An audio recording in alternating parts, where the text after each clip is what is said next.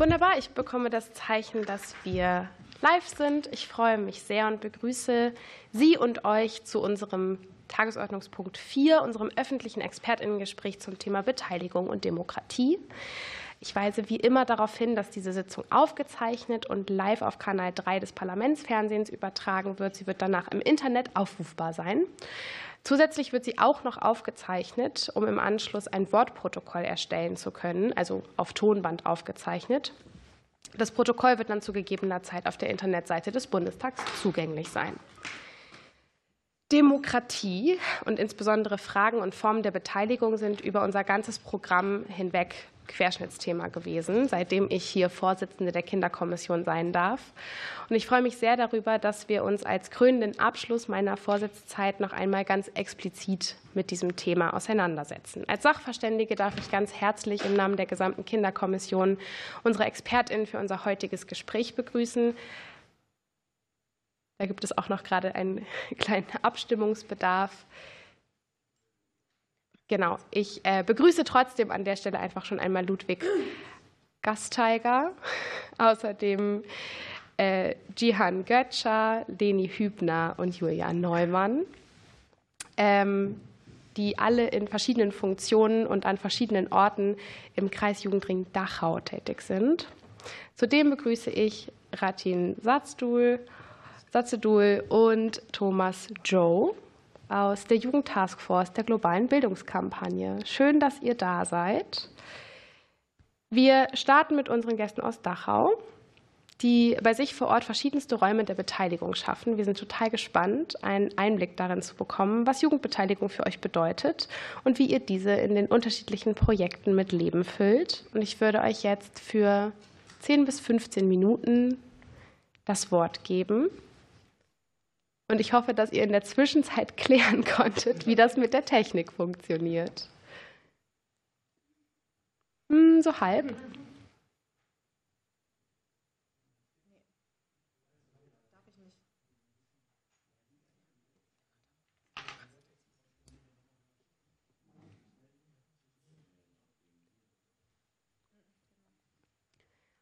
Also ich höre hier gerade, dass es noch ganz kurze technische Verzögerungen dazu gibt, damit die PowerPoint-Präsentation auch für alle einsehbar ist. Diese Zeit haben wir natürlich.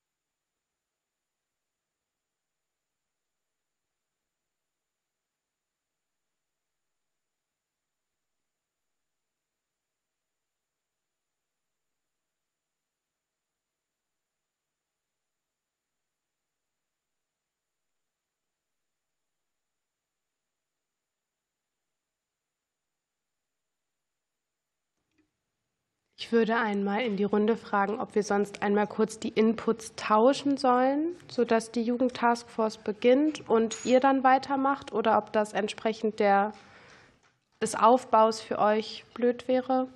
Da kriege ich gerade ganz positive Signale.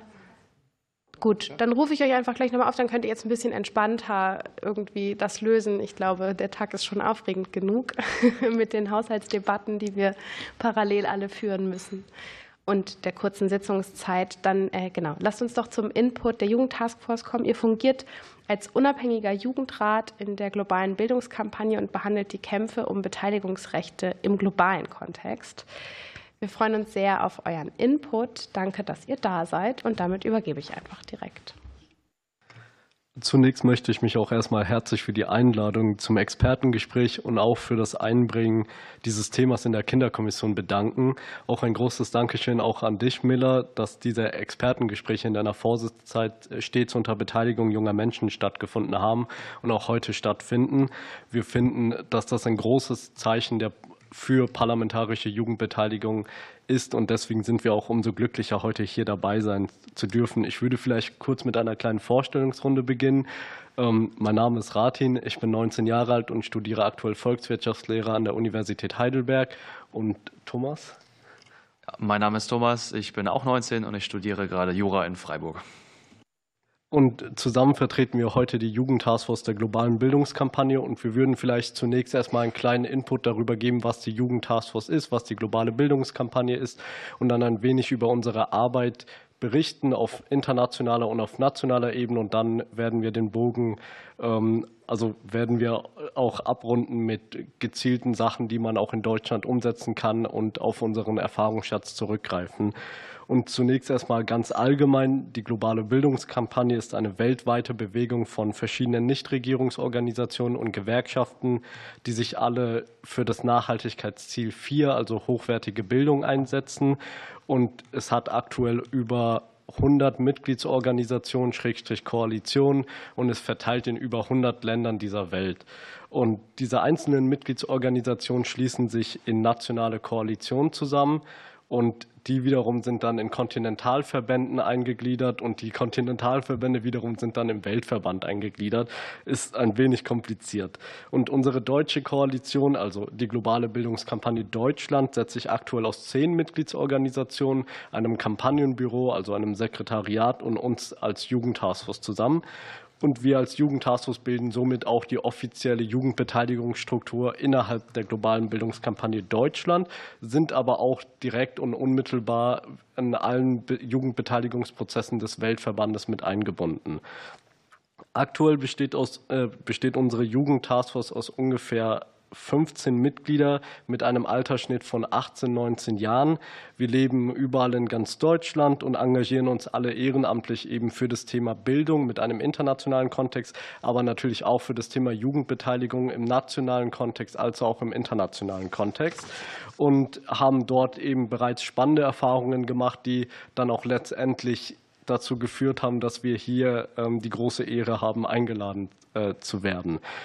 Auf nationaler Ebene engagieren wir uns eben vor allem in politischen Prozessen. Das heißt, wir treffen uns mit Abgeordneten, versuchen eben für unsere Themen zu werben, für, versuchen für unsere Themen eben Fürworter, äh, für, Befürworter zu gewinnen und versuchen stets in politische Prozesse junge Perspektiven einzubringen. Worum wir uns jetzt äh, in den letzten Jahren inhaltlich vor allem äh, gekümmert haben, war internationale Bildungsfinanzierung. Finanzierung ist natürlich auch heute noch ein sehr wichtiges und spannendes Thema. Und das ist äh, ein Thema, in dem wir uns stets engagiert haben, natürlich dann mit dem BMZ als wichtigen Adressaten für dieses Thema. Was uns aber grundsätzlich auch sehr, sehr wichtig ist, ist, dass Jugendbeteiligung grundsätzlich in politische Prozesse Gehör finden. Das heißt, dass junge Menschen grundsätzlich einfach in politische politische Prozesse unabhängig der thematischen äh, Ausrichtung einfach berücksichtigt werden. Und dementsprechend engagieren wir uns dort sowohl im parlamentarischen Betrieb als auch in der Zivil auf der zivilgesellschaftlichen Ebene und gründen dort aktuell zum Beispiel ein loses Netzwerk von verschiedenen zivilgesellschaftlichen Jugendbeteiligungsformaten. Und Idee und Ziel dieses Netzwerkes ist es im Prinzip, dass wir von verschiedenen Jugendgremien, die an NGOs angesiedelt sind, irgendwie eine Plattform schaffen, damit wir uns austauschen können, damit wir uns vernetzen können, damit wir auch die Erfahrungen von anderen jungen Menschen mitnehmen können. Und wir haben ergänzend dazu jetzt auch eine kleine Umfrage mit der UNSDSN ähm, dieses Jahr gestartet um einfach ein Meinungsbild einzuholen von jungen Menschen, die sich irgendwie in Jugendbeteiligungsprozessen einbringen, auch also einfach mal ein Meinungsbild einzuholen und zu, äh, und zu schauen, ob es einen Unterschied gibt zwischen den Perspektiven junger Menschen aus Deutschland, den Perspektiven junger Menschen auf EU-Ebene oder auf der eben ganz äh, global gedacht. Und ansonsten führen wir jetzt auch verschiedene Workshops durch. Wir waren jetzt am Wochenende zum Beispiel bei Engagement Global in Bonn und da versuchen wir eben Kinder und Jugendliche an das Thema Beteiligung und Demokratie heranzuführen. Und wir versuchen auch möglichst äh, spannende Konferenzen in diesem Themenbereich zu besuchen, um jetzt ein paar Beispiele zu nennen. Thomas und ich waren zusammen bei der ähm, UN-Jugendkonferenz der Deutschen Gesellschaft für die Vereinten Nationen im Auswärtigen Amt im Juni und auch bei, natürlich bei den Jugendpolitiktagen im Mai. Auf internationaler Ebene ist unsere Arbeit prinzipiell dieselbe, bloß dass wir dort natürlich als Zielgruppe die Vereinten Nationen haben. Und aktuell arbeiten wir zum Beispiel bei einer Kampagne mit, um junge Menschen bei den Vereinten Nationen strukturell zu stärken. Das heißt, dass man in verschiedenen UN-Organisationen im Vorstand, also im Board, einen Sitz für junge Menschen implementiert. Es gibt dafür auch ein sehr gutes Beispiel, Education Cannot Wait, ein Fonds, der Bildung in Krisenkontexten finanziert. Und dort ist es so, dass es auf Bordebene, also im Vorstand, einen Sitz für junge Menschen gibt. Und das ist ein Beispiel, was sehr, sehr gut funktioniert hat. Und deshalb versuchen wir jetzt einzufordern, dass in weiteren UN-Organisationen auch Sitze für junge Menschen im Vorstand geschaffen werden. Parallel gründen wir auch auf internationaler Ebene äh, weitere Netzwerke, versuchen uns auszutauschen und vor allem sind da unsere Kooperationen mit verschiedenen Jugendorganisationen aus dem globalen Süden, aber auch weltweit sehr wichtig, weil wir dort einfach wichtige Perspektiven von Jugendbeteiligung auf lokaler, regionaler, nationaler und internationaler Ebene mitnehmen und auch unsere Erfahrungen, die wir in Deutschland sammeln, einbetten können, einfach im internationalen Kontext. Und darüber äh, wird jetzt Thomas ein wenig erzählen und ich bedanke mich. Ja, ich möchte mich auch nochmal ganz herzlich dafür bedanken, dass wir heute die Gelegenheit haben, über unsere Arbeit und über unsere Erfahrungen zu sprechen. Wir finden, das ist alles andere als selbstverständlich und wir schätzen diese Gelegenheit sehr. Bevor ich zu unserer Einschätzung des Status quo in Deutschland komme, möchte ich noch mal von einer ganz konkreten Erfahrung berichten, die auch an das anknüpft, was Ratin gerade schon erwähnt hat. Wir haben Ende letzten Jahres einen Austausch gehabt mit verschiedenen senegalesischen Partnerorganisationen und die haben uns einfach mal erzählt, was sie denn tatsächlich für Arbeit machen, was für Projekte die durchführen und welche Themen die tatsächlich abdecken.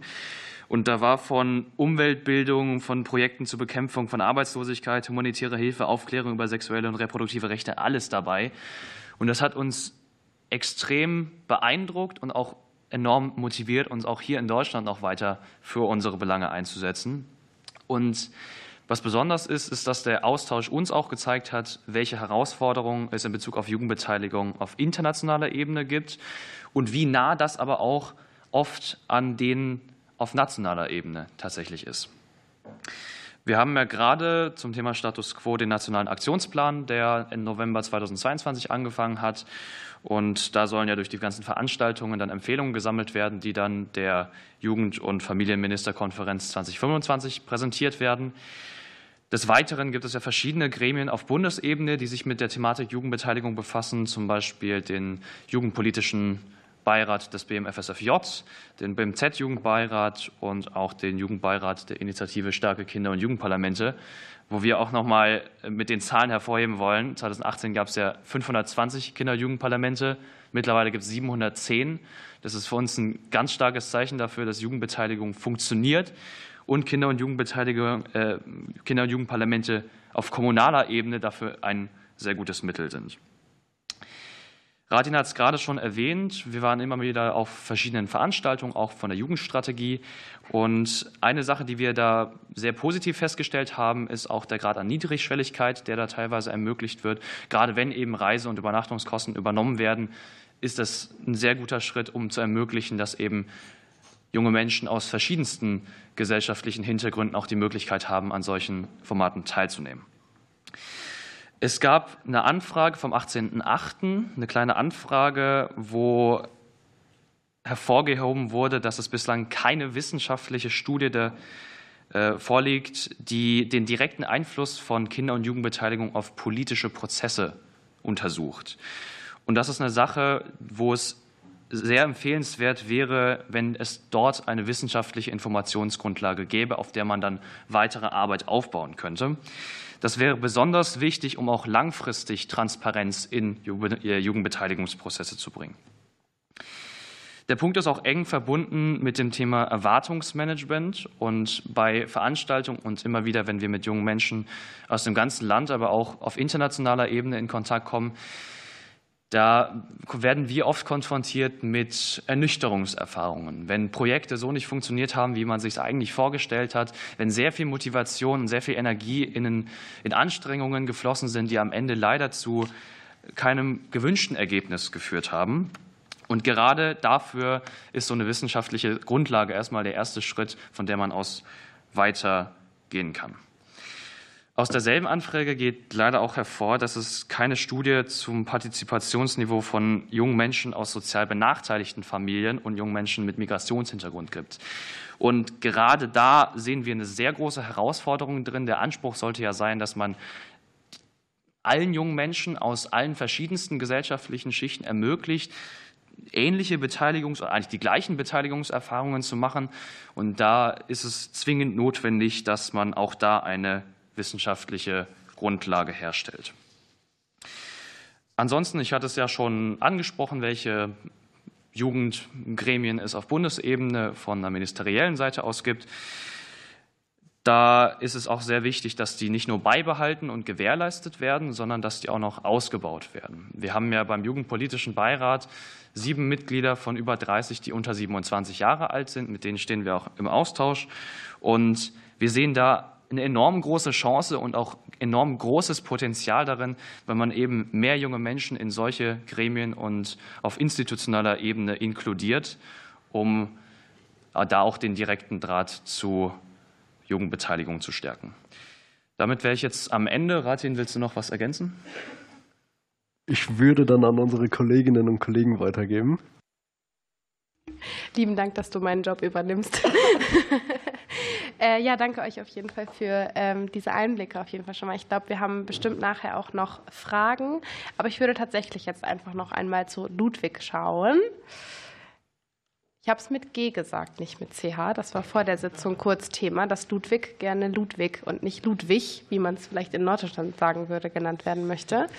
Äh, das halte ich natürlich sehr gerne ein. Wie sieht es aus? Gibt es Technik?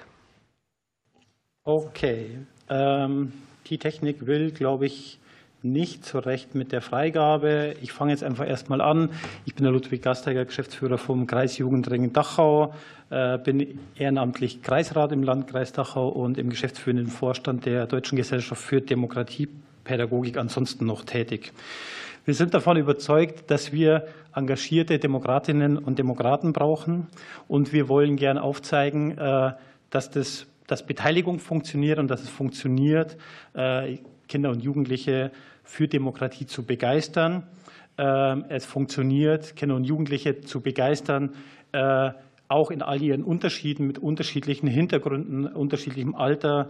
Ähm, es braucht dafür aber eine, sage jetzt mal, äh, vielfältige Struktur von Beteiligungsmöglichkeiten, unterschiedliche Beteiligungsmöglichkeiten. Und es braucht erstmal auch die Einsicht darin, dass ähm, Beteiligung überall stattfinden soll, wo Kinder und Jugendliche sind. Ähm, also Kinder und Jugendliche haben ein Recht auf Beteiligung und auf Mitsprache und deswegen soll es überall da stattfinden, wo Kinder und Jugendliche sich tatsächlich bewegen. Wir sind als Kreis Jugendring natürlich sehr stark vor Ort tätig und hatten auch besondere Möglichkeiten äh, oder haben besondere Möglichkeiten über Demokratie leben mit einer Partnerschaft für Demokratie im Landkreis Dachau und dem Modellprojekt Demokratische Schule, auch gefördert im Rahmen von dem Bundesprogramm. Äh, aber es braucht natürlich diese Möglichkeiten für alle Kommunen und Träger. Ähm, genau. Und jetzt wollen wir noch mal berichten im Detail, welche Beteiligungsmöglichkeiten das es gibt und was da alles passiert. Ja, ähm, mein Name ist Jan Götscher, ich bin 20 Jahre alt und äh, Vorsitzender vom Jugendrat in Karlsfeld. Ähm, ich darf ihr, euch heute zwei konkrete ähm, Beteiligungsgremien für Jugendliche vorstellen. Das ist einmal der Jugendrat Karlsfeld und einmal der Jugendkreistag äh, vom Landkreis Dachau. Ich äh, beginne mit dem Jugendrat Karlsfeld. Das ist eine äh, politische, unparteiische Vertretung von äh, über 1900 Karlsfelder Kindern und Jugendlichen im Alter von 12 bis 21 Jahren. Ähm, welcher von Jugendlichen für Jugendliche gegründet wurde. Ähm, das ist äh, leider ganz oft so, dass ähm, Gremien schon gegründet werden und dann versucht man erst Jugendliche äh, dazu zu überzeugen, da mitzumachen. Bei uns war es so, dass das von Jugendlichen aus der Drang kam, ein Gremium zu haben, eine politische Vertretung äh, zu haben. Äh, das heißt, wir sind Brücke zwischen Jugend und Gemeinderat, Bürgermeister. Der Jugendrat Karlsfeld besteht aus zwölf MitgliederInnen, wie gesagt im Alter zwischen 12 und 21 Jahren und werden auch von allen Jugendlichen und Kindern von 12 bis 21 Jahren gewählt, alle zwei Jahre. Ähm, die nächste Wahl ist jetzt im Januar, am 22. Januar. Wir haben außerdem neben den zwölf äh, Jugendlichen und Kindern, die Mitglied sind, äh, drei beratende MitgliederInnen. Ähm, einmal eine oder ein Mitarbeiter vom Kreis Jugendring, ein oder eine Mitarbeiter äh, aus dem Jugendhaus in Karlsfeld und dann den äh, Jugendreferent oder die Jugendreferentin der Gemeinde Karlsfeld, die uns, ähm, ja, wie der Name schon sagt, bei vielen Entscheidungen berät. Die haben kein Stimmrecht, die sind nur da, um uns zu beraten. Ähm, der Jugendrat Karlsfeld verfügt über ein eigenes Budget in Höhe von 3.200 Euro, was uns von der Gemeinde gestellt wird für Projektförderungen oder Durchführung von Aktionen, wie zum Beispiel äh, eine große Aktion, die wir durchgeführt haben, war das Open-Air-Kino mit ungefähr 80 äh, Kindern und Jugendlichen, die gekommen sind. Äh, dafür werden solche Gelder hergenommen. Und wir verfügen auch seit kurzem seit ähm, das 10.000 Euro Budget von der Partnerschaft für Demokratie, des Jugendfonds, ähm, welches wir auch ebenfalls für Projektförderungen hernehmen. Ähm, ein weiterer großer Erfolg, äh, der uns ziemlich wichtig war, war die Jungbürgerversammlung in Karlsfeld, weil es gibt äh, einmal im Jahr eine Bürgerversammlung. Uns hat aber da schon immer der Aspekt Jugend gefehlt. Deswegen haben wir dann eine, nur eine Jugendbürgerversammlung äh, veranstaltet, auch mit ungefähr 50 bis 60 Kindern und Jugendlichen, die gekommen sind und mit dem Bürgermeister oder anderen GemeindevertreterInnen ins Gespräch gehen konnten. Das nächste Gremium, wo ich ebenfalls äh, Mitglied bin, ist der Jugendkreistag vom Landkreis Dachau. Äh, das ist ebenfalls eine politische unparteiische Vertretung von Kindern und Jugendlichen. Ähm, hier ist es so, dass nicht wie beim Jugendrat Karlsfeld Jugendliche direkt die VertreterInnen in den Jugendkreistag wählen, sondern weiterführende Schulen oder Fosse und Bosse ähm, oder Berufsschulen äh, VertreterInnen in diesen Jugendkreistag entsenden. Das sind meistens so zwei bis drei ähm, SchülerInnen. Hier zählt äh, vor allem der Aspekt, je mehr VertreterInnen von den Schulen geschickt werden, desto besser äh, ist der Jugendkreistag aufgestellt, desto mehr Jugendliche werden vertreten. Er bietet Platz für 70 äh, MitgliederInnen. Äh, leider sind aber ähm, nicht immer alle Plätze besetzt, weil nicht jede Schule Vertreter oder VertreterInnen schickt. Ähm, der Jugendkreistag ist zuständig für alles, wo auch der Kreistag vom Landkreis Dachau ähm, zuständig ist. Das heißt, es gibt eben genauso wie im Kreistag ähm, Die verschiedenen AKs wie Bildung, äh, Mobilität gibt es genauso im Jugendkreistag auch. Äh, in diesen AKs können auch Beschlüsse gefasst werden, an den Kreistag weitergegeben werden, dass sich der damit weiter befasst. Ähm, oder es können auch im Jugendkreistag Beschlüsse gefasst werden, Entscheidungen getroffen werden, die dann der Landkreis umsetzen kann, teilweise auch umsetzen muss. Ähm, der Jugendkreistag tagt im Kreistag vom Landkreis Dachau, was für viele junge Menschen ähm, sehr, sehr wichtig ist, ähm, vor allem wegen dem Punkt Ernsthaftigkeit. Das haben wir vor allem gemerkt, als wir während der äh, Corona-Pandemie auf äh, Online-Meetings umsteigen mussten, dass da die Bereitschaft äh, rapide abgenommen hat und wir bei den letzten zwei Sitzungen immer nur so vier bis fünf Jugendkreisrätinnen in den Sitzungen waren. Auch der Jugendkreistag ähm, hat ein eigenes Budget von 5.000 Euro, was vom Landkreis Dachau gestellt wird, und 12.000 äh, Euro ebenfalls von der Partnerschaft für Demokratie, beide Gelder für Projektförderungen. Genau, dann gebe ich mein Wort weiter an die Leni. Genau, mein Name ist Leni Hübner, also auch gerne mit Leni ansprechen. Ich bin 20 Jahre alt. Seit meiner Konfirmation war ich in der evangelischen Jugend aktiv und bin dann irgendwann rübergeschwappt zum Kreis Jugendringen Dachau und da seit meinem 16. Lebensjahr aktiv. Ähm, war aber auch gleichzeitig schon während meiner Schulzeit eben in der Schule sehr aktiv und habe da vor allem geschaut, okay, wie kann man Demokratie in der Schule stärken und vor allem auch ein Demokratieverständnis in der Schule schaffen bei allen Schüler und Schülerinnen. Und ähm, eben der Kreis Jugendring Dachau hat auch zweierlei Projekte ähm, zu Demokratie an Schulen oder in Verbindung mit Institution Schule. Da gibt es einmal das Modellprojekt Demokratische Schule, eben über die Partnerschaft für Demokratie gefördert. Ähm, durch dieses Modellprojekt Demokratische Schulen werden eben Schulen beim Prozess der partizipativen Schulentwicklung unterstützt. Ziel vom Modellprojekt ist es, die Schule demokratischer und Demokratie wirklich anfassbarer zu gestalten. So wird an Schulen beispielsweise eine demokratische Schulverfassung entwickelt oder die SMV-Arbeit gestärkt. Außerdem wird bei der Durchführung von Schulversammlungen und Wahlen geholfen und es werden zum Beispiel auch Regeln für ein faires Miteinander festgelegt. Da ist ein ganz nettes Beispiel zu nennen. Ähm, das hat sich bei den Erstklässlerinnen im gebundenen Ganztag ereignet. Und zwar haben die Erstklässlerinnen beschlossen, dass sie selbst sozusagen Lehrerinnen spielen wollen und ähm, dabei, während sie ihre Unterrichtsstunden gehalten haben, sozusagen ausgelotet, was denn ihre eigentlichen Regeln für ein faires Miteinander im Unterricht sind und so dann ähm, letztendlich auch Regeln für sich selbst aufgestellt, wie zum Beispiel, dass niemand ausgelacht werden darf und dass es eben auch in der Klasse ruhig sein muss, wenn die Lehrkraft etwas erklärt, weil das eben alle erklären wollen. Das haben die Schülerinnen dann auch verstanden. Die demokratische Schule gibt es an verschiedenen Schulformen sozusagen, da einmal an der Mittelschule, an der Grundschule und auch im Ganztag, da sowohl im gebundenen als auch im offenen Ganztag. Beim gebundenen Ganztag wurde auch ein eigenes Curriculum entwickelt mit zusätzlichen Fächern wie zum Beispiel Demokratie, Glück oder Leben. Da ist ähm, allerdings hervorzuheben, dass die finanziellen Mittel ein bisschen knapp sind, um so ein eigenes Curriculum zu entwickeln, weil die Fachkräfte dafür natürlich auch teuer sind und das teilweise einfach ähm, sich schwierig darstellt. Und der offene Ganztag findet eben in Form von einer Nachmittagsbetreuung statt. Und ähm, die Demokratie findet insofern ähm, statt, dass die Schülerinnen und Schüler eben Sitzungen haben, regelmäßige, in denen sie zum Beispiel kommende Feste planen oder auch einfach über Themen, die die Gruppe gerade betreffen, sprechen. Das andere Projekt, äh, was es über den, Dach, äh, über den Kreis Jugendring Dachau gibt, ist eben das Dachauer Schülerinnenbüro. Ich selbst kannte durch meine SMV-Aktivität bereits das Münchner Schülerinnenbüro, welches Wissen, Austausch und Vernetzung als Motto für alle Münchner Schülerinnen hatte. Da wir aber nicht zu diesen Münchner Schülerinnen zählten, kam dann einem ähm, Schulsprecher der Mittelschule in Karlsfeld, den ich über den Jugendkreistag tatsächlich kennengelernt hatte, ähm, und mir die Idee, dass wir eben auch für den Landkreis Dachau noch mal extra ein Schülerinnenbüro entwickeln, was sozusagen auch genau die Zielgruppe der Schülerinnen des Landkreises Dachau hat. Ähm, das haben wir dann auch gemeinsam 2020, Anfang 2020 gegründet. Das Dachauer Schülerinnenbüro ist bis jetzt bestehen, immer wieder mit wechselnden Schülerinnenjahrgängen und Ziele des Dachauer Schülerinnenbüros sind eben Vernetzung und Austausch der SMV im Landkreis, Weiterbildungsmöglichkeiten bieten und außerdem die Vertretung der Dachauer Schülerinnen in der Öffentlichkeit.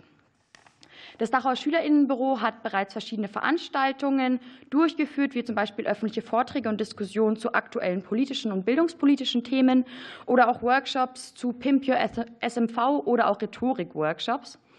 Und ähm, zuletzt gab es, das sieht man da jetzt recht schön, auch wenn es ein bisschen überladen ist, ich erkläre den Prozess aber dazu, hat auch das Dachauer Schülerinnenbüro die Kampagne ähm, zu kostenlose Hygieneartikel an Schulen gestartet. Ähm, dabei haben ganz, ganz viele verschiedene Gremien und auch Jugendgremien im, im Landkreis Dachau einfach miteinander sozusagen mitgewirkt, um ähm, diese kostenlosen Menstruationsartikel an die Schulen letztendlich zu bringen. Da hat ganz am Anfang erstmal das Dachauer Schülerinnenbüro den Antrag auf kostenlose Hygieneartikel im Jugendkreistag gestellt. Der Jugendkreistag wiederum hat diesen Antrag dann beschlossen und den Beschluss an alle ähm, BürgermeisterInnen der verschiedenen Gemeinden über diesen Beschluss hat äh, eben informiert. Und dadurch, dass eben die BürgermeisterInnen der Gemeinden darüber informiert wurden, konnte dann an den einzelnen Schulen, von denen allerdings der Sachaufwandsträger eben der Kreis ist, also die ganzen Förderschulen, Gymnasien, Realschule, äh, Boss, ähm, konnten dann schulintern bzw. mussten schulintern selbst aber auch noch mal darüber abstimmen im Rahmen ihres Schulforums, ob sie das überhaupt für ihre eigene Schule wollen oder eben nicht. Sobald in diesem Schulforum abgestimmt wurde, okay, wir wollen diese Hygieneartikel an den Schulen, konnten die Schulen dann auch direkt bei ihrem Sachaufwandsträger diese kostenlosen Hygieneartikel an den Schulen erhalten. Da allerdings die Mittelschulen da noch ein bisschen außen vor waren, haben die Jugendräte ähm, sich dann nochmal ähm, in den jeweiligen Gemeinden sozusagen den Antrag angeschaut, diesen nochmals überarbeitet und dann an die jeweiligen Gemeinde- oder Stadträte gestellt, sodass dann auch die Mittelschulen letztendlich ähm, diese kostenlosen Hygieneartikel an Schulen bekommen konnten. Genau. Ich darf jetzt weitermachen äh, mit einem etwas anderen Aspekt der Beteiligung. Zunächst äh, zumindest mal auf den ersten Blick. Wenn man sich jetzt so anschaut, welche Beteiligungsformen wir so gewählt haben, dann fällt vielleicht auf, dass die alle relativ hochschwellig sind. Das muss aber gar nicht sein, vor allem unter dem Gesichtspunkt, dass es uns ja darum geht, wirklich alle Personen zu erreichen und auf die Bedürfnisse, die vorhanden sind, einzugehen. Und dafür möchte ich äh, projektbezogene Partizipationsplattformen vorstellen, auch anhand von zwei Projekten, die mir persönlich äh, sehr am Herzen liegen. Ich komme selbst ähm, aus der Jugendarbeit, auch von der evangelischen Jugend. Das erklärt so ein bisschen ähm, genau, wieso ich äh, sehr auf diese Form der Partizipation vertraue. Das erste Projekt nennt sich Demokratiemobil und das, was das Demokratiemobil so besonders macht, ist, dass die Idee dafür von uns selbst kam. Das bedeutet, wir haben uns vor der Bundestagswahl gedacht, wir brauchen irgendwie eine Form, wie wir über die Bundestagswahl informieren können, auf eine lebendige Art und Weise, die vielleicht äh, über das schulische Informiertwerden hinausgeht, wo eine Person an der Tafel steht und irgendwie Dinge draufschreibt und das eben wenig lebendig ist. Und diese Idee haben wir dann äh, gemeinsam konzeptioniert und uns überlegt, welche Themen denn da relevant sind und wie wir die gut und lebendig gestalten können. Dabei sind dann zum Beispiel Äste, Stöcke, Holzbretter, Tischtennisbälle und Glücksräder zum Einsatz gekommen. Und äh, die wurden dann in Methoden gegossen, mit denen wir durch den ganzen Landkreis gefahren sind und eben mit jungen Menschen an Jutzen und Schulen ins Gespräch gekommen sind. Und wir konnten eben diesen ganzen Prozess von Anfang bis Ende begleiten. Wir haben äh, bestimmt, was wir wollen, was uns wichtig ist und wie wir das umsetzen möchten. Und das ist eben dieser ganz wichtige Beteiligungsaspekt, der in diesen flexibleren Projekten zum Tragen kommt. Ich möchte noch auf ein zweites Projekt eingehen, beziehungsweise eine zweite Schiene eingehen, nämlich die Jugendarbeit selber. Denn auch hier findet Beteiligung statt. Zwar vielleicht nicht auf den ersten Blick mit dem Anstrich Politik, aber vielleicht ist gerade genau das das Wichtige, weil eben in den Projekten, die in der Jugendarbeit stattfinden, das Maß an Verantwortung selbst gewählt werden kann. Ich mache ein Beispiel. Wir haben ähm, in der evangelischen Jugend in der Corona-Krise beobachtet, dass die Einsamkeit steigt. Ich glaube, da sind wir uns hier in dem Raum alle einig, dass uns das so ging. Und wir hatten eben das Anliegen, eine Plattform zu schaffen, um uns zu begegnen, trotz Corona. Das heißt, wir haben uns ein Konzept überlegt, wie man ein äh, maßnahmenkonformes Festival durchführen kann. Und äh, auch hier haben wir alle Schritte in der Planung selbst übernommen und dann eben am Ende das äh, Ergebnis gesehen und erlebt, nämlich glückliche Familien, die in der Wiese saßen und Musik gelauscht haben. Genau, das, das war für uns total erfüllend, aber es war gleichzeitig eben gelebte Partizipation, gelebte Beteiligung, weil wir umsetzen konnten, was uns wichtig war, auf die Art und Weise, die wir selbst gewählt haben. Das führt so ein bisschen zu dem Fazit, das ich zum Thema Beteiligungsprojekte gern ziehen möchte, nämlich, dass die Niederschwelligkeit eine ganz große Rolle spielt. Also die Möglichkeit, dass alle Personen, egal welche Vorbedingungen sie haben, sich in ihrem eigenen Maß an Verantwortung einbringen können, aber eben nicht müssen und sich da selber rantasten können. Das unterscheidet sich eben so ein bisschen zu diesen festen, institutionalisierten Strukturen wie Jugendgremien und das ergänzt sich eben an der Stelle sehr gut. Diesen Auftrag der Niederschwelligkeit nehmen wir ähm, unter anderem auch aus dem SGB 8 4a der eben gerade neu ist und äh, festlegt, dass jetzt auch selbstorganisierte Jugendgruppen gefördert werden sollen. Das ist jetzt im Moment gerade an ganz vielen Stellen noch nicht gut möglich, aber ich glaube, das ist eine Perspektive, die es in Zukunft zu beachten gilt und die wir in unserer Arbeit eben auch fokussieren. So, wir kommen zu einer kurzen Zusammenfassung von dem, was wir gesagt haben und vor allem einem Ausblick, was wir persönlich als wichtig erachten, was äh, Sie in Ihre Aufgabe, ihr in eure Aufgabe vielleicht auch umsetzen könnt. Demokratie braucht Demokratinnen und Demokraten. Das haben wir am Anfang gehört. Und äh, dass die heranwachsen können, müssen wir als Gesellschaft dafür sorgen, dass junge Menschen die Erfahrung machen, mitzureden, sich einzumischen und mitzugestalten. Was es dafür braucht, ist ein vielfältiges Angebot an Beteiligungsmöglichkeiten. Und das wiederum fußt darauf, dass Kommunen dafür richtig ausgestattet sind. Das bedeutet, wir brauchen finanzielle Ausstattung und wir brauchen fachliche Ausstattung, die gewährleistet sein muss. Wie am Anfang schon erwähnt, wir haben äh, zwei Partnerschaften für Demokratie, die wir ähm, im Landkreis Dachau betreuen. Und die bieten dafür einen ganz großen Mehrwert, weil wir eben finanzielle Möglichkeiten haben, mit der wir dann auch fachliche Kompetenz herstellen können. Was aber ganz wichtig ist, ist, dass diese Formen der Beteiligung fest verankert werden. Das heißt, wir brauchen einen fest verankerten Etat, auf den wir uns verlassen können. Dafür ähm, sehen wir Demokratie leben als Fonds eben äh, sehr positiv und sprechen uns sehr klar für einen Ausbau und eine Festschreibung dessen. Äh, dafür sprechen wir uns aus. Und auch gesetzlich finden wir, dass diese Beteiligungsformen verankert werden müssen. Deshalb sprechen wir uns aus für ein Demokratiefördergesetz, das eben Sicherheit schafft. Das äh, ist jetzt gerade zur Stunde ganz relevant, weil die Unsicherheiten bezüglich des Haushalts für uns und für die Demokratie-Leben-Projekte bedeuten, dass wir gar nicht wissen, ob wir die weiter finanzieren können. Da wackeln dann Projekte, die es schon gibt. Und wenn die erstmal weg sind und weggebrochen sind, dann ist es ganz schwierig, wieder auf den gleichen Stand zu kommen. Das heißt, wir brauchen hier eine feste Verankerung. Das Gleiche gilt auch für die Kinderrechte, die wir gerne im Grundgesetz äh, verankert wissen würden, um eben Beteiligung als ganz hohes Gut der Gesellschaft festzuschreiben. Wir haben in der Pandemie gesehen, dass einige Fördertöpfe eröffnet wurden und das ist ganz wichtig und auch ein wirklich positives Signal. Einige davon werden jetzt zurückgefahren. Das äh, betrachten wir mit großem Unmut, weil wir diese Förderungen jetzt brauchen. Wir müssen dafür sorgen, dass junge Menschen Verantwortung gegeben wird. Denn das ist die Basis für eine funktionierende Gesellschaft. Wir brauchen eine Gesellschaft, in der Menschen unabhängig von den Merkmalen die Möglichkeit haben, auf Basis der eigenen Expertise mitzubestimmen und mitzugestalten. Genau, das wäre es von uns, von unserem Input erstmal soweit. Wir sind sehr offen für Fragen. Vielen lieben Dank. Äh, das war ja auf jeden Fall auch schon mal ein großer Rundumschlag äh, über wie kann man äh, Diskriminierungen umgehen, wie, ähm, was braucht es für kommunale und auch globale Vernetzung und äh, Beteiligung.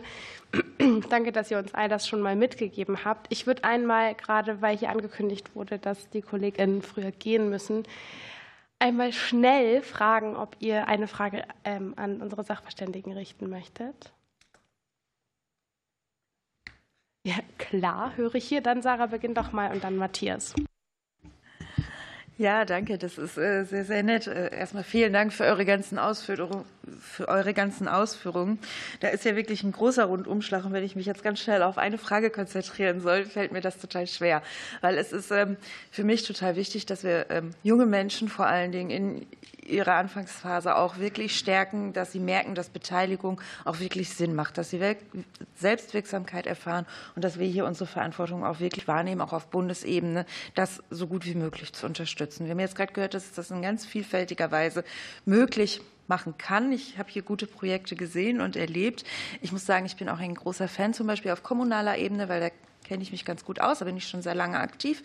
Ähm, sehr gute Erfahrungen auch mit Jugendparlamenten. Und dann hätte ich gerne da noch mal zur Praxis eine Nachfrage, weil ich jetzt gehört habe, dass das auch auf Kreisebene gibt, finde ich ganz, ganz klasse. Ist das dann ein abgetrenntes Gremium sozusagen oder gibt es da auch eine Vermischung? Also gibt es zum Beispiel auch die Möglichkeiten, am Kreistag in den Sitzungen selber teilzunehmen und da in Austausch zu kommen? Gibt es da auch Rederecht? Das wäre jetzt mal so eine ganz praktische Frage.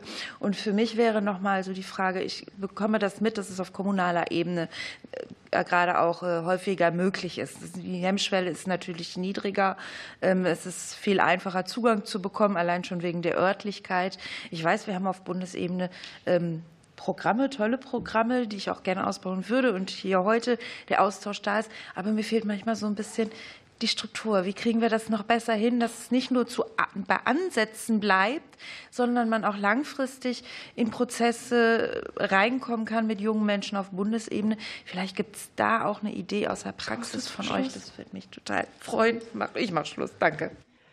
Danke. Wir schließen direkt noch eine Frage an, äh, gerne in einer Minute. Ja, ich gebe mir Mühe. Erstmal herzlichen Dank ähm, für die Ausführung. Ich hätte auch noch ein paar Nachfragen bezüglich des äh, Jugendkreistags. Äh, ich bin selber Mitglied eines Kreistags und ganz zu Beginn gab es da auch mal einen Jugendkreistag. Das ist dann leider wieder eingeschlafen. Ähm, in dem Zusammenhang hätte ich mehrere Fragen. Ich bin mir nicht ganz sicher, ob das angeklungen ist. Also zum Alter der Wahlberechtigten habe ich was gehört. Ich glaube, zwischen 12 und 20 war das. Das war äh, der Jugendrat in Karlsfeld. Ah, okay. Also wie, wie, setzt sich denn der Jugendkreistag dann zusammen? Das wäre die erste Frage. Also finden da irgendwelche Wahlen statt? Und wenn ja, wo finden die statt? Und ähm, ich glaube, das ist bei, bei, bei Sarah Larkamp gerade auch schon mal angeklungen. Ähm, wie wird das organisatorisch gehandelt? Also ich komme selber aus einem sehr großen Flächenlandkreis. Ähm, also sprich Stichwort Barrieren ähm, in Bezug auch auf Mobilität. Also wie ist das geregelt? Und in dem Zusammenhang auch, wie sind die Beteiligungsquoten? Ich habe das häufig von Jugendparlamenten, in welcher Form auch immer, häufig mitbekommen, dass es immer relativ äh, stark am Anfang startet und dann relativ abbaut hinten raus. Und in dem Zusammenhang bin ich mal in der letzten Frage.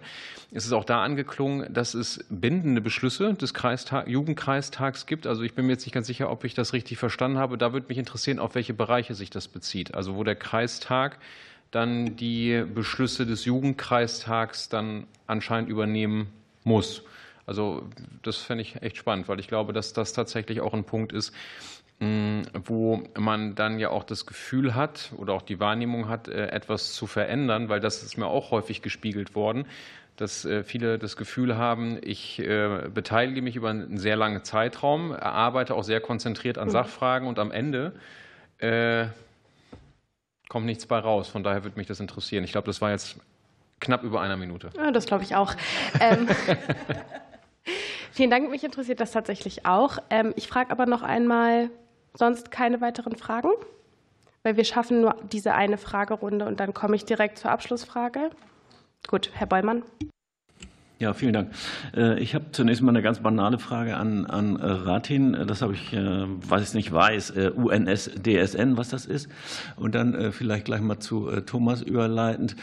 Also äh, ihr habt uns ja dargestellt, dass die Aktivität äh, in erster Linie also auch die Verbesserung der Qualität, der Bildungsqualität im globalen Sinne, im globalen weiten Sinne äh, zu verstehen ist, aber auch natürlich hier intern, was Deutschland angeht. Und dass ihr da gerade an einem nationalen Aktionsplan sitzt, der, der ist noch in Arbeit. Und dann hattest du, Thomas, festgestellt, der soll dann also im Anfang nächsten Jahres der Familienministerin mit auf den Weg gegeben oder vorgestellt werden, die Ergebnisse dieses Planes. Nun ist ja so hier, wir sind in der, in der äh, Kinderkommission und da, das ist ganz zwangsläufig, sieht man nicht, dass ihr also wesentlich näher, äh, das Kindesalter endet ja mit 14, dass ihr den Kindern altersmäßig wesentlich näher seid als unser eins hier, sage ich mal. Äh, also wenn wir jetzt uns mal vergegenwärtigen, in der letzten PISA-Studie ist ja Deutschland sehr weit abgeschmiert, nenne ich das mal, auf ungefähr den Mittelwert in Europa. Und äh, habt ihr euch da Gedanken gemacht, äh, was jetzt diesen nationalen Aktionsplan angeht, ob das auch irgendwie mit angefasst werden soll, wie das angefasst werden soll, ob man da irgendwie äh, Lösungen hat oder Modelle. Das würde mich mal sehr interessieren. Das soll hier nicht nur so eine Art, ich sag mal, Schaufensterveranstaltung sein, die Kinderkommission, sondern wir sollen ja auch etwas mitnehmen. Ne? Vielen Dank. Lieben Dank. Dann schließe ich die letzte Frage noch mit an und komme dann nach euren Antworten in die Abschlussrunde. Ich würde gerne von euch wissen, was euer Number One-Projekt quasi ist, was diese Legislaturperiode noch beschlossen werden muss, ähm, um junge Menschen und vor allem natürlich ihre Möglichkeiten zur Beteiligung zu stärken. Also da habt ihr mit Sicherheit Empfehlungen. Und jetzt würde ich einfach vorschlagen, dass ihr der Reihe nach ähm, einmal Fragen beantwortet, gerne auch mit einer Redezeit unter einer Minute. Ähm, vielleicht jede Person nur eine Frage und sagt doch gerne, auf welche ihr euch bezieht. Wer mag anfangen? Thomas, Julia? Thomas fängt an, bitte. Also ich kann gerne mal beginnen. Äh, ich würde dann doch gerne aus dem Number One-Ding zwei Number One-Dinge machen. Ähm, zunächst einmal, also es wird ja auch viel über Anerkennungskultur gesprochen und das ist auch eine sehr elementare Sache, dass junge Menschen eben auch faktisch sehen können, dass sie was verändern können, aber eben diese Wertschätzung auch wiedergespiegelt bekommen. Ähm, wir sind es ist dabei natürlich wichtig zu sehen, dass es nicht nur bei der symbolischen Ebene bleibt, sondern dass es eben auch eine finanzielle Förderung gibt. Und da ist es leider gerade so, dass es keine Förderungsprogramme für die Förderung von Ehrenamtlichen im Bereich der Kinder- und Jugendbeteiligung gibt. Das heißt, das wäre auf jeden Fall eine Sache, wo sehr viel Potenzial noch unausgeschöpft bleibt. Und äh, genau, Ratin, du kannst gerne mit dem Rest weitermachen. Ja, also da würde ich auch kurz drauf ähm, eingehen. Also es gibt äh, mit, unmittelbar keine Förderung, mittelbar gibt es eben Demokratie leben und vielleicht äh, unser, unser Wunsch oder unser Herzensthema wäre natürlich Kinderrechte ins Grundgesetz, weil wir mit Artikel 12 der Kinderrechtskonvention Berücksichtigung des Kindeswillen natürlich dann auch eine Grundlage haben, um Kinder- und Jugendbeteiligung eben einzufordern in politischen Prozessen, in parlamentarischen Prozessen. Und ähm, zur Nachfrage mit UNSDSN, das äh, ausges äh, ausgesprochen ist das Sustainable Development Solutions Network. Das ist ein Netzwerk der UN für um Lösungen zu erarbeiten für nachhaltige Entwicklung. Und bezüglich der Bildungsfrage können wir, würde es wahrscheinlich für die Minute leider den Rahmen sprengen. Deswegen würde ich an meinen Kollegen weitergeben. Ich beantworte gerne äh, die Frage, was unsere ganz großen Anliegen sind, die wir gerne mitgeben möchten. Ähm, da stehen auch zwei Sachen im Fokus, wie bei euch. Da können wir uns, glaube ich, so ziemlich anschließen an das, was ihr gesagt habt. Äh, zum einen brauchen wir das Demokratiefördergesetz aus den Gründen, die ich schon gesagt habe. Ich würde jetzt gerne eine Stunde darüber sprechen, warum das wichtig ist. Die Zeit habe ich nicht, befürchte ich. Deshalb äh, gehe ich gleich über zum zweiten Punkt, der uns ganz besonders am Herzen liegt, ähm, dass es auch, dass die Kinderrechte in das Grundgesetz aufgenommen werden, weil das den Kinderrechten und der Stellung von Kindern und Jugendlichen in der Gesellschaft eben nochmal eine ganz andere Bedeutung beimisst. Also wir müssen, wir müssen dafür sorgen, dass äh, die Kinder und Jugendlichen in unserer Gesellschaft Erfahrungen machen können, mitreden können und äh, Beteiligungserfahrungen machen. Das ist äh, ja auch ein Kernpunkt, der in den Kinderrechten steckt. Und äh, diese Wichtigkeit wird unterstrichen, wenn wir die Kinderrechte in den Grundrechten haben. Und das macht natürlich auch, hat natürlich auch einen Einfluss ähm, auf die Entwicklung von Gesetzen, wo das dann auf jeden Fall drinstecken muss und auch vom Verfassungsgericht überprüft wird. Ähm, genau, ich möchte auf die Fragen zum Jugendkreistag eingehen.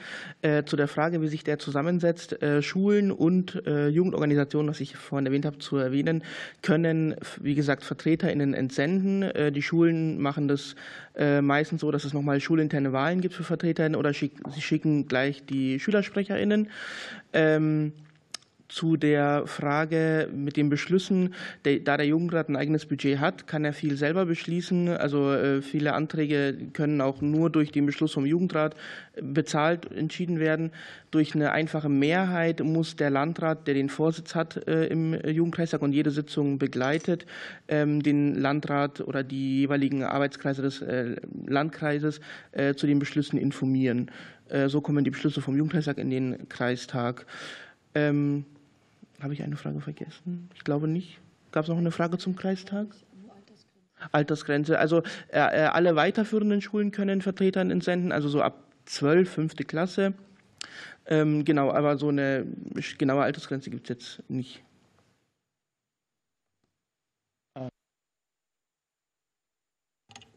Ich würde noch, wenn ich darf, auf die Frage von Herrn Bollmann eingehen. Und zwar, ähm, also die Ergebnisse der PISA-Studie, die sind natürlich sehr, sehr bedenklich, wie viele andere Studien. Ähm, und wir haben tatsächlich ein Bildungsproblem vom Niveau her. Also was wird quasi, was, was wird, werden für Kompetenzstufen erreicht, äh, aber auch von der Bildungsdisparität, also wo entsteht irgendwie Bildungsungleichheit. Ähm, und da äh, also erhoffen wir uns eigentlich sehr, sehr viel von diesem äh, sehr umfangreichen Staatschancenprogramm, äh, von dem her ist zu hoffen, dass das kommt.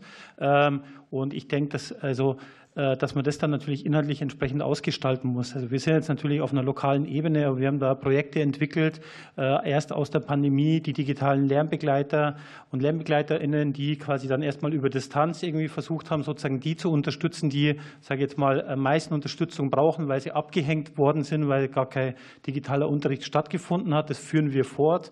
Also es sind mehrere hundert äh, Ehrenamtliche, die da daran arbeiten.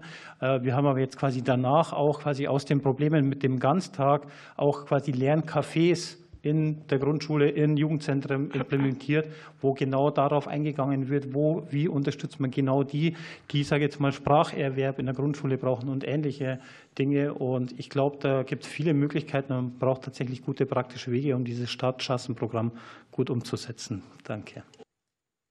Okay, wunderbar. Leni, du hättest auch noch die Möglichkeit, wenn du magst. Okay, dann fangen wir doch vielleicht mit dir an für die Abschlussfrage. Ähm, genau, wir haben nämlich einfach so wenig Zeit, dass ich jetzt leider schon zur letzten Frage für den heutigen Tag kommen muss. Wenn ihr für manche Fragen, weil ihr jetzt ja auch gesagt habt, dafür reicht die Zeit nicht, ich würde gerne eine Stunde über das Demokratiefördergesetz reden. Wenn ihr noch was nachreichen wollt, das hatten wir auch schon öfter hier, dass Sachverständige dann einfach noch mal so einen kleinen Text mit reingegeben haben, der uns ja auch zur Argumentation zum Beispiel hilft, wenn wir miteinander verhandeln über solche Themen, dann könnt ihr das total gern nachreichen. Das hängen wir dann auch ans Protokoll mit ran und das ähm, gehört dann quasi hier zur Sitzung dazu mache das total gerne. Meine Abschlussfrage an euch, die ich euch bitten würde, ein ähm, bisschen vielleicht gemeinsam zu beantworten, so gut das geht, aneinander anzuschließen, ähm, lautet, was ihr anderen jungen Menschen, die diese Sitzung vielleicht sehen oder nachvollziehbar irgendwann ähm, vielleicht einen kleinen Ausschnitt des Videos, das wir gerade im Livestream senden, vielleicht sehen können. Was würdet ihr denen gerne mitgeben? Genau, dann würde ich hier jetzt einfach einmal loslegen. Ich glaube, ähm, am wichtigsten ist, die eigenen Themen auch selbst ernst zu nehmen und zu wissen, okay, es gibt andere, die werden meine Stimme hören. Oftmals wird man zwar nicht gleich ernst genommen, aber irgendwann findet man Mitstreiter und Mitstreiterinnen und kann Themen erfolgreich durchsetzen. Deswegen einfach, egal wie jung man ist, nicht den Mut verlieren, sondern Selbstvertrauen haben und Anliegen vorbringen. Genau, trau dich, äh, das wäre auch das, was ich sagen würde. Es bringt nämlich was. Nimm, nimm deine Stimme in die Hand, nimm die Ideen in die Hand und ähm, versuch, die laut zu machen, weil das ist wichtig und du kannst damit was erreichen. Ja, ähm, Engagement äh, ist was unglaublich Wichtiges, was sehr Bereicherndes. Demokratie mag manchmal anstrengend sein, aber es kann vor allem auch Spaß machen. Ja. Also engagiert euch alle für eure Anliegen und für andere. Das macht schlau, äh, das macht resilient und man findet auch viele Freundinnen und Freunde. Das ist einfach fürs ganze Leben eine gute Sache. Ähm, ich würde den Jugendlichen Durchsetzungsvermögen mitgeben wollen, weil ich selber gemerkt habe, dass ähm, Arbeit mit BürgermeisterInnen oder GemeinderätInnen einfach sehr, sehr sich in die Länge ziehen kann. Äh, man darf die Lust nicht verlieren, man darf die, ähm, ja, das Engagement nicht verlieren, äh, immer weiter verfolgen, immer mehr Druck machen. So äh, kann ein Bürgermeister oder eine Bürgermeisterin auch nicht davor weglaufen. Ich kann mich dem nur anschließen und ähm, würde auch allen Menschen, allen jungen Menschen empfehlen, sich zu engagieren, weil ich finde, dass das eine große persönliche Bereicherung ist. Ich mache es kurz. Seid aktiv, eure Stimme zählt. Ein wunderschönes Schlusswort. Danke euch allen für ähm, diesen gemeinsamen Appell. Danke auch, dass ihr heute äh, als Gäste hier wart und unsere Sitzung so bereichert habt. Ähm, unser kleines Finale meiner Vorsitzzeit ähm, und euren tollen Statements zu dem wichtigen Thema Demokratie und Beteiligung. Heute endet ja meine Vorsitzzeit ähm, und deswegen würde ich die Sitzung total gerne mit einem Abschlussstatement schließen. Ich hoffe, ein paar Minuten habt ihr noch. Dann würde ich damit jetzt nämlich mal loslegen. Klimakrise, Krieg oder der voranschreitende Rechtsruck. Wir haben als Gesellschaft mit vielen multiplen Krisen zu kämpfen, die sich immer weiter zuspitzen. Und Menschen werden unterschiedlich von diesen Krisen in Mitleidenschaft gezogen. Kinder und Jugendliche trifft es dabei meistens besonders hart. Mehr als eine Million Kinder sind in Deutschland vom Risiko bedroht, dauerhaft in Armut zu leben. Das hat die UNICEF letzte Woche erst berichtet. Auch der kürzlich veröffentlichte Kinder- und Jugendreport der DRK zeigt, dass ein großer Teil der Jugendlichen mit psychischen Problemen zu kämpfen hat. Und ich finde, wir dürfen nicht länger dabei zuschauen, wenn eine ganze Generation in einer Mental Health Krise versinkt. Ich habe mir für meine Vorsitzzeit das Motto Jetzt reden wir wie junge Menschen leben, kämpfen und gestalten gesetzt. Junge Menschen kämpfen mit den gesellschaftlichen Entwicklungen, mit Krisen, mit Inflation, mit Zukunftsängsten, Rassismus und der Klimakrise.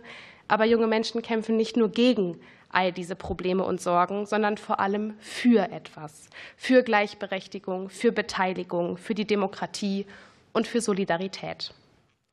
Ich habe mir und meinem, meinem lieben Team natürlich, dass ich an, diesem, an dieser Stelle gerne mal meinen allergrößten vorstellbaren Dank aussprechen möchte für die vergangenen Monate, eine riesige Aufgabe gegeben, nämlich etwas zu tun, was vor uns wahrscheinlich noch nie jemand gemacht hat. In unserer siebenmonatigen Vorsitzzeit haben wir hier in der Sitzung der Kinderkommission alle Panels mit unter 27-Jährigen besetzt, Kindern, Jugendlichen und jungen Erwachsenen. Wir haben sie eingeladen und sie aus ihren Lebenswelten berichten lassen. Ein Gremium des Bundestages wie die Kinderkommission ist nicht unbedingt darauf ausgerichtet, dass Achtjährige kommen oder auch einfach Menschen, die 500 Euro nicht mal ebenso vorstrecken können, was etwa für Studentinnen gilt. Nein, eher nichts in diesem Hohen Haus ist für junge Menschen, ganz dezidiert für sie gemacht. Das mussten wir leider feststellen. Aber die Beweisführung, die wir vorhatten, ist trotzdem mehr als geglückt, wie ich finde. Im letzten halben Jahr konnten wir hier im Raum jede Sitzungswoche großartige, beeindruckende Kinder, Jugendliche und junge Erwachsene treffen, die sich nicht mit dem Status quo abfinden, sondern kämpfen und gestalten wollen. Wir haben einen Einblick in die Lebenswelten junger Menschen bekommen und durften Zeuginnen davon werden, wie sie im Klassenzimmer, auf der Straße, in Verbänden oder eben auch hier im Deutschen Bundestag Veränderung vorantreiben zehn inhaltliche Sitzungen. In jeder haben wir uns mit anderen Lebens- und Themenbereichen beschäftigt und die Analysen und Forderungen von jungen, engagierten Menschen hören und mit ihnen besprechen dürften. Sie haben uns gezeigt, dass Schule kein Hort des Stresses und Leistungsdrucks sein muss, sondern ein Lernort sein darf, den SchülerInnen mitgestalten dürfen. Der Wert eines Kindes darf nicht an Noten und der Anpassungsfähigkeit an das Bildungssystem bemessen werden. Individuelle Stärken müssen gefördert werden. Das erfordert auch eine schnellere Digitalisierung, die die Schule näher an die Lebensrealität junger Menschen bringt. Unsere Expertinnen haben uns gezeigt, dass der Gen Z zu Unrecht vorgeworfen wird, faul zu sein. Im Gegenteil, junge Menschen streben nach sinnstiftenden Tätigkeiten und lehnen schlechte Ausbildungs- und Arbeitsbedingungen ab. Sie fordern zu Recht gesellschaftliche Veränderungen und das eben nicht nur bei der Arbeit, sondern auch in der Freizeit. Die Engagierten, die wir hier zu Besuch hatten aus dem Projekt Lückenschluss, kämpfen für ein selbstverwaltetes Jugendzentrum, für Schülervertretungen an allen Schulen und einen inklusiven Skatepark. In jeder Sitzung, die wir hier hatten, hat sich wieder und wieder gezeigt, für das selbstbestimmte Leben junger Menschen braucht es unabhängige Mobilität, eigene Lebensorte und Beteiligung an demokratischen Prozessen. Insbesondere das. Die Beteiligung junger Menschen an demokratischen und politischen Prozessen ist besonders wichtig, denn sie haben Forderungen an uns als Politik, diese jungen Leute.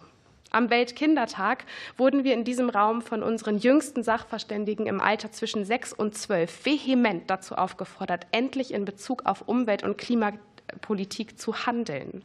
Diese Kinder haben uns hier direkt vor Ort klargemacht, warum ihr Mitspracherecht so wichtig ist und warum sie überall mitreden und mitbestimmen können sollten. Es bleibt ganz klar. Junge Menschen sind die Expertinnen ihrer Lebensrealität sei es in den Verbänden wie der Bund Jugend oder auf den Straßen mit der Initiative Wir fahren zusammen. Die jungen Aktivistinnen haben uns gezeigt, dass die soziale und die ökologische Frage kein Widerspruch sind, sondern zusammengehören.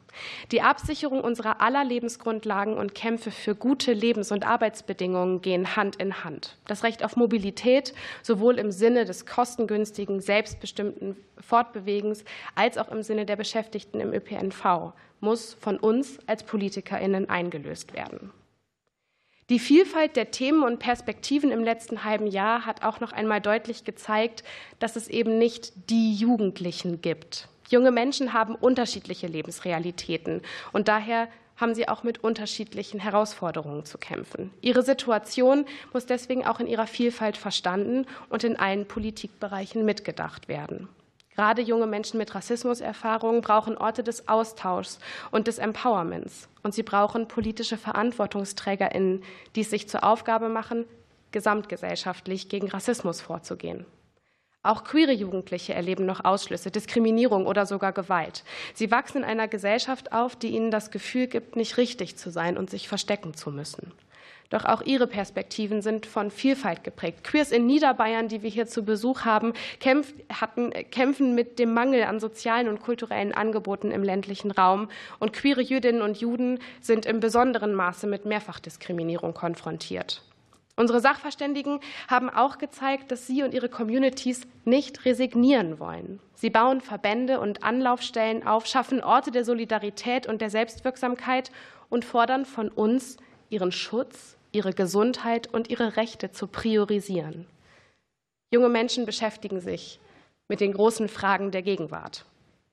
Und sie denken auch über ein besseres Morgen und ihr Recht auf Zukunft nach. Wir durften viel inspirierenden Input ne-, mitnehmen, als die Jugend-Enquete-Kommission ihre Expertise zur Generationengerechtigkeit und Rente mitbrachte, erst in der letzten Sitzungswoche, und uns aufzeigte, dass heutige Ungerechtigkeiten ihre Folgen bis in die ferne Zukunft mit sich tragen und auch das Jugendpolitik ist. Das Mitspracherecht junger Menschen, egal ob in Selbstorganisationen, in Jugendparlamenten, durch eine Wahlaltersabsenkung, Kinderrechte im Grundgesetz oder im Sportverein, ist von großer Relevanz. Das durften wir heute, finde ich, in sehr beeindruckender Form von unseren jungen Sachverständigen hören. Junge Menschen sind überall. Sie sind heute Teil unseres Lebens, unserer Gesellschaft und mittelbar auch Teil unseres politischen Handelns und für sie braucht es nachhaltige Veränderungen, denn sie sind es eben auch noch, die in weiter Zukunft hier auf diesem Planeten, in diesem Sozialsystem, in dieser Gesellschaft, in unseren Städten und Dörfern leben müssen. Als Eltern, als Fachkräfte, als Sportlerinnen, als Engagierte, als Bürgerinnen und Bürger. Und deshalb ist Jugendpolitik eigentlich gar kein Politikfeld, sondern eine generalistische Perspektive. Ich darf heute meine Zeit als Vorsitzende der Kinderkommission stolz beenden. Als junge Frau im Bundestag begegne ich allzu oft dem Adultismus, der unsere Gesellschaft prägt. Ich hätte noch zu wenig Erfahrung, zu viel Naivität, ich sei dumm, frech, nicht reif genug für die große Politik. Und daran ist so vieles falsch weil es erstens aberkennt, dass auch die Unerfahrenen, die naiven, ungelernten, frechen und noch wachsenden selbstverständlich ein Anrecht auf politische Repräsentation haben, weil sie Teil von uns als Gesellschaft sind. Es ist aber auch deshalb zweitens falsch, weil ich gar nicht nur, weil ich jung bin, irgendetwas davon sein muss. Der Kampf junger Menschen und ihren vielfältigen Meinungen um politisches Gehör, um Sichtbarkeit und Relevanz, der zieht sich durch und ist nicht nur meine individuelle Erfahrung. Ob soziale Gerechtigkeit, Schule, Ausbildung, Klima oder Demokratie. Kinder und Jugendliche haben etwas zu sagen. Sie haben Sorgen, Kritik, Ideen und Forderungen. Sie sind eigenständige Subjekte, denen eine Stimme, Gehör und Gestaltungsmacht zusteht. Und so bleibt mir heute nicht mehr als ein Appell an meine Kolleginnen und das deutsche politische System als Ganzes. Denkt bei euren Entscheidungen und Handlungen die gegenwärtige und zukünftige Perspektive von jungen Menschen mit. Bezieht sie ein, ladet sie ein, hört ihnen zu und lasst sie gestalten. Es ist die Aufgabe der Politik, die Lebensrealitäten junger Menschen zu begreifen, die Gesellschaft kind- und jugendgerecht zu gestalten und allen Kindern und Jugendlichen ein gutes Leben, heute wie morgen, zu ermöglichen. Und damit ist die Sitzung meine letzte Sitzung als Vorsitzende der Kinderkommission im Deutschen Bundestag feierlich geschlossen.